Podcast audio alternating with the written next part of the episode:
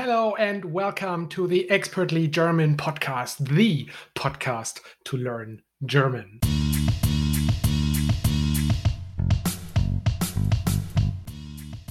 Hallo und herzlich willkommen zum Expertly German Podcast, dem Podcast zum Deutschlernen. Und heute fangen wir an mit dem Sprichwort der Woche. Und zwar das Sprichwort der Woche ist, ich drücke dir die Daumen. The saying of the week is, well, in English, directly translated, it would be, I am pressing my thumbs for you. I probably just said that wrong with my accent and so on. Uh, I can- press my thumbs for you. Yes, exactly. So, What? are we making an English lesson today? I press my thumbs for you. Yes. It sounds like in Romeo and Juliet, there's a scene of like, anyway, I press my thumbs. For you. What does this mean? it means, uh, well, c- can you think of the? There is an English one which is pretty much similar. It has you're also doing something with your hands and kind of like it has the same Press meaning. You're crossing your fingers. If you cross your fingers, you're wishing luck to someone else. I would say something like that, right? And in German, we don't cross the fingers; we are pressing our thumbs. And press my thumbs for you. you know exactly. That's it's almost romantic. I'm pressing my thumbs for you. drücke meine Daumen. Wow. Oder ich drücke dir die Daumen, like I press my thumbs for you.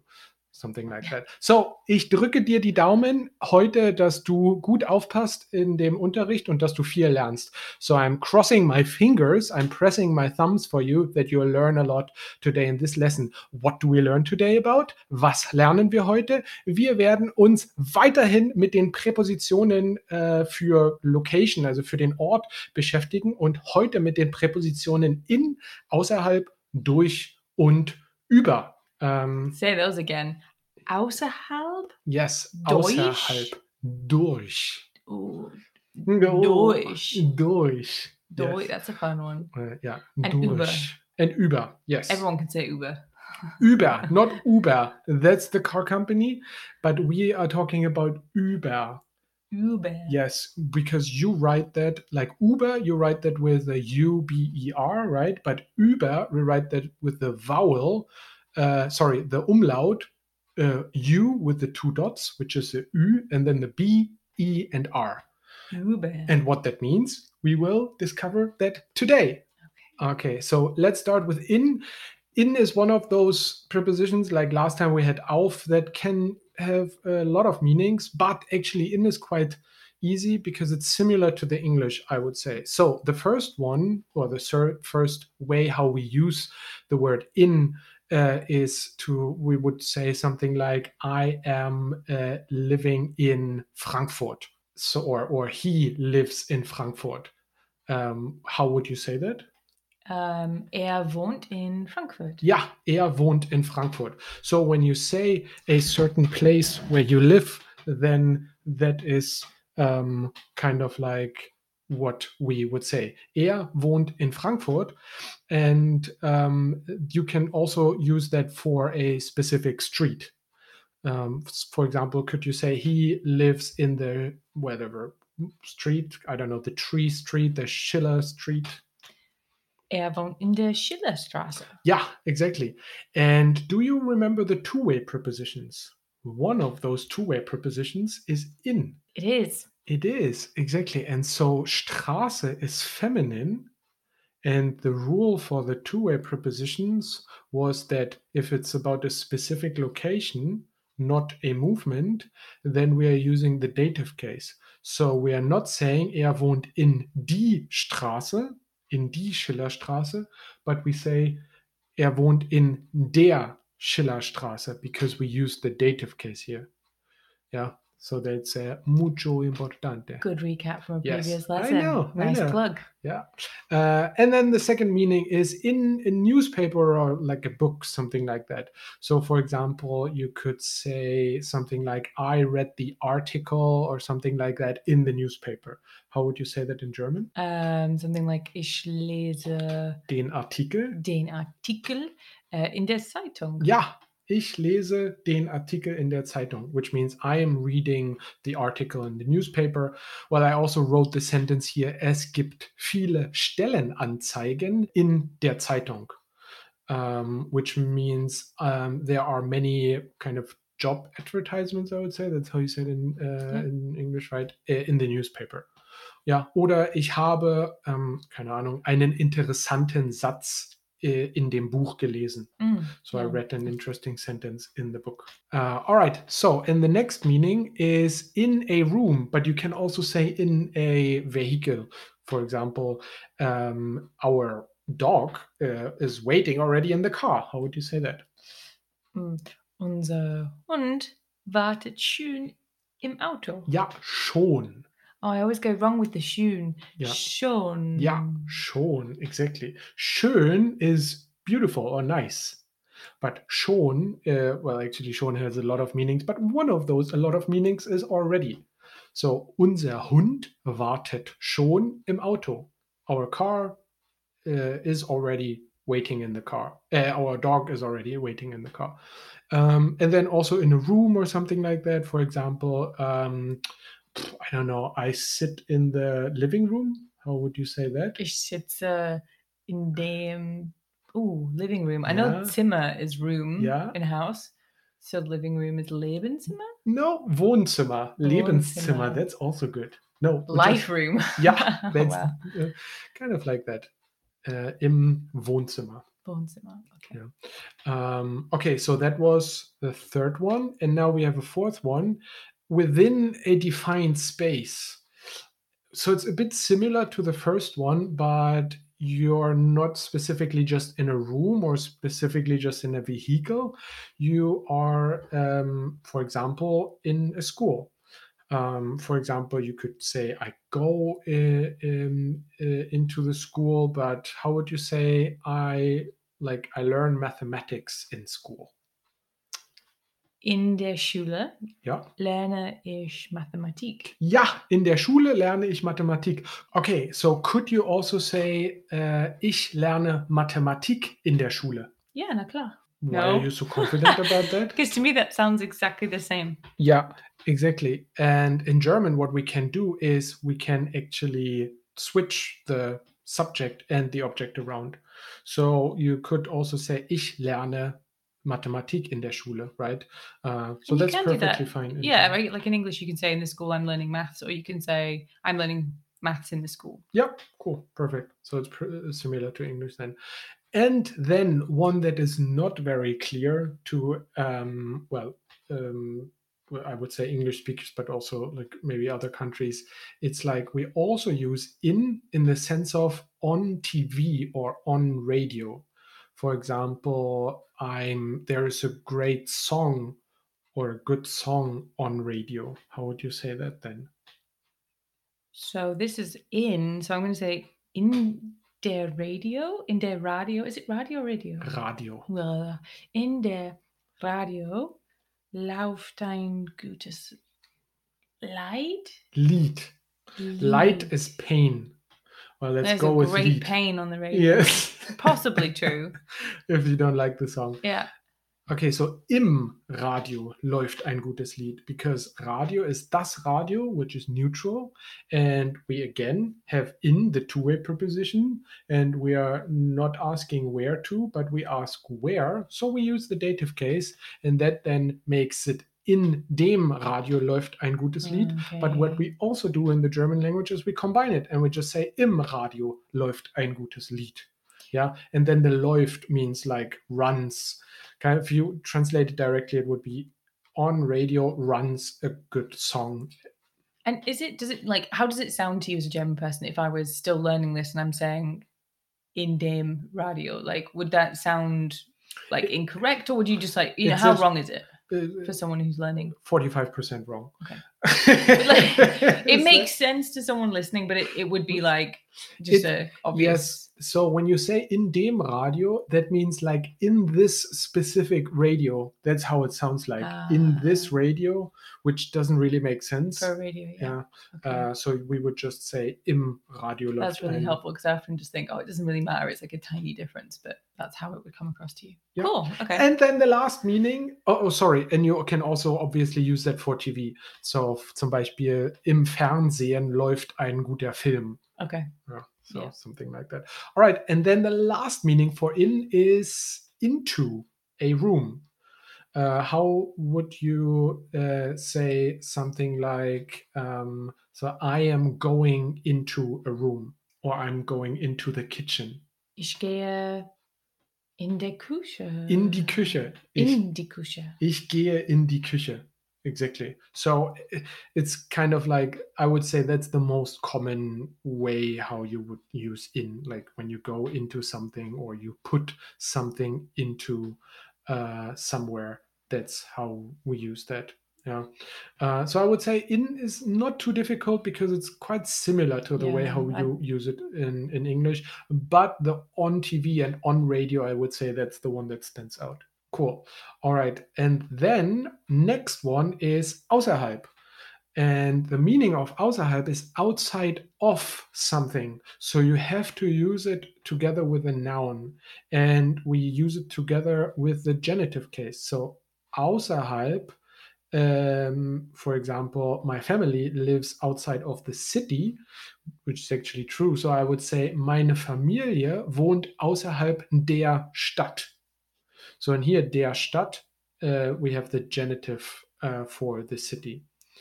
Uh, so that's so you couldn't just say uh, I'm sitting outside. That doesn't work. You can't say ich sitze außerhalb. You have to say what you're sitting outside of. If I was saying I was sitting outside, would I say draußen? Yes, ich sitze draußen. That's just that's outside. This is outside of. Yeah. You cannot separate that. Okay. Exactly. Außerhalb. So um, another, there are not so many examples that I can think of. Another one would be maybe outside of the kind of like of the border of the EU. There are I don't know other countries or other rules or something like that. Um, well, that's quite a difficult sentence, so I'll maybe help you with that one. So außerhalb der Landesgrenzen der EU gibt es andere Länder. Ja, or andere Regeln. So outside of the country borders, Landesgrenzen, so plural, um, uh, of the EU, there are other rules. Yeah. Um, cool. And then that was pretty much it with außerhalb. There's it's not Nice that and sweet. difficult. Yeah. Nice and sweet. Okay, and the next one is durch. Durch. durch, which is the, well, the meaning that we use here is through or across. There's some very funny memes for Germans about through, isn't there? Yes, there is like this one cat that looks really funny, and uh, how the Germans can't say the word through. I practiced this before I was our gonna say, you uh, did very well there, podcast a- Tom, a very couple well. of times.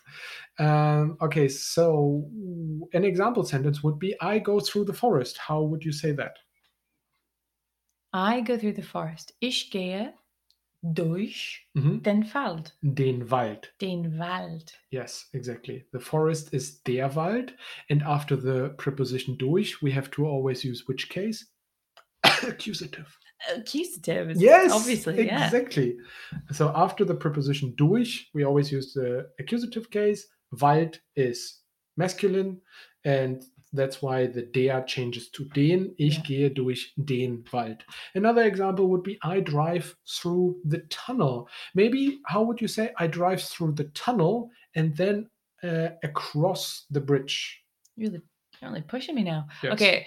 Ich fahre Mhm. Durch äh, den Tunnel Ja. und dann über die Brücke.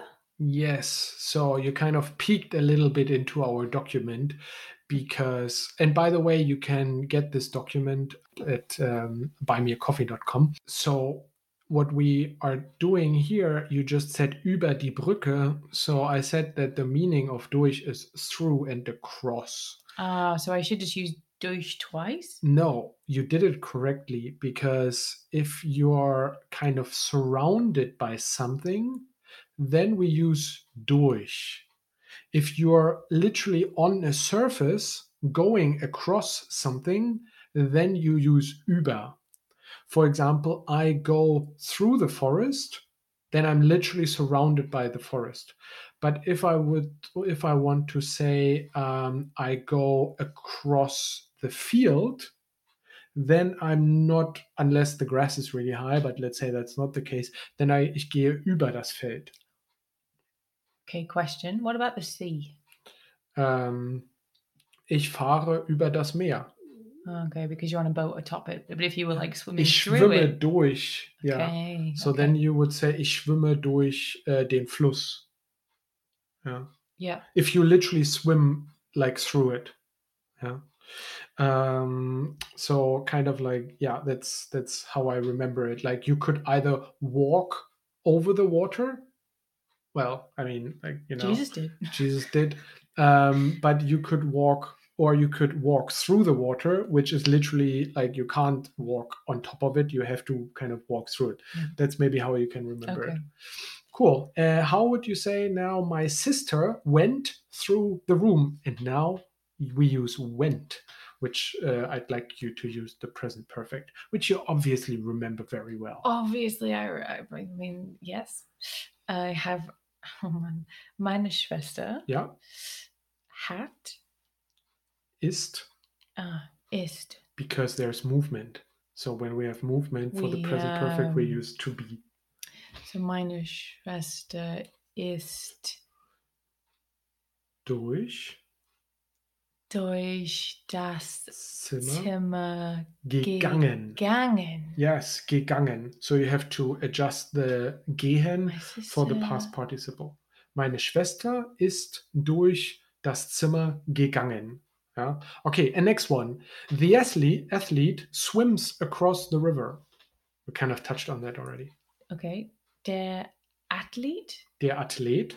der Athlet schwimmt durch den Fluss. Yeah, exactly. Der Athlet schwimmt durch den Fluss. And that's how we use the preposition durch in terms of location. And the last one, über, which also has the usage or the translation of across, but also above. And as I pointed already out, the across here is more like when you're like kind of on the surface. Ja. Um, so ich gehe über die Straße means I go across the street.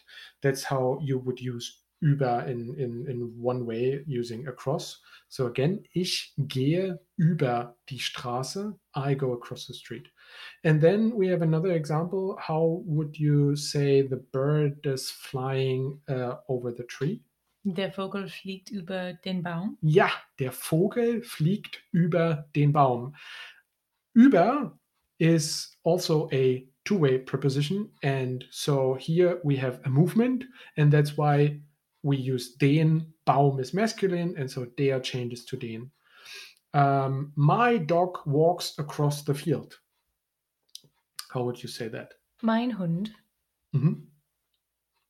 Geht geht über den Feld. das Feld. Oh, das Feld. Yeah, in this case, you obviously you can't know that. Um, yeah, the, it's difficult to kind of know that Feld is uh, neutral. But mein Hund geht über das Feld. Yeah, and because there's a movement, which case do we have here? Because there's movement, then we have the accusative case. Yes, Chaka. Exactly. We're getting there. Okay, and next one. The drone, I, I don't know, I couldn't come up with anything better. The drone hovers above the building. Well, hovers is obviously my critical vocabulary that I know. so Schweben. Schweben. Yeah, schweben. And drone is, well, usually tech is like the same, right? Exactly. Drone is just drone. And it's feminine. Die Drohne. Die Drohne. Die Drohne schwebt Ja. über das Gebäude. Yes. But so in this case, there is not a movement because it's literally hovering over it. So, right, it's kind of like static. So, um, schwebt über dem Gebäude. Right? It Imagine. changes from das. Yeah, uh, uh, because it's like on one specific spot. There's not a change from like one state to another.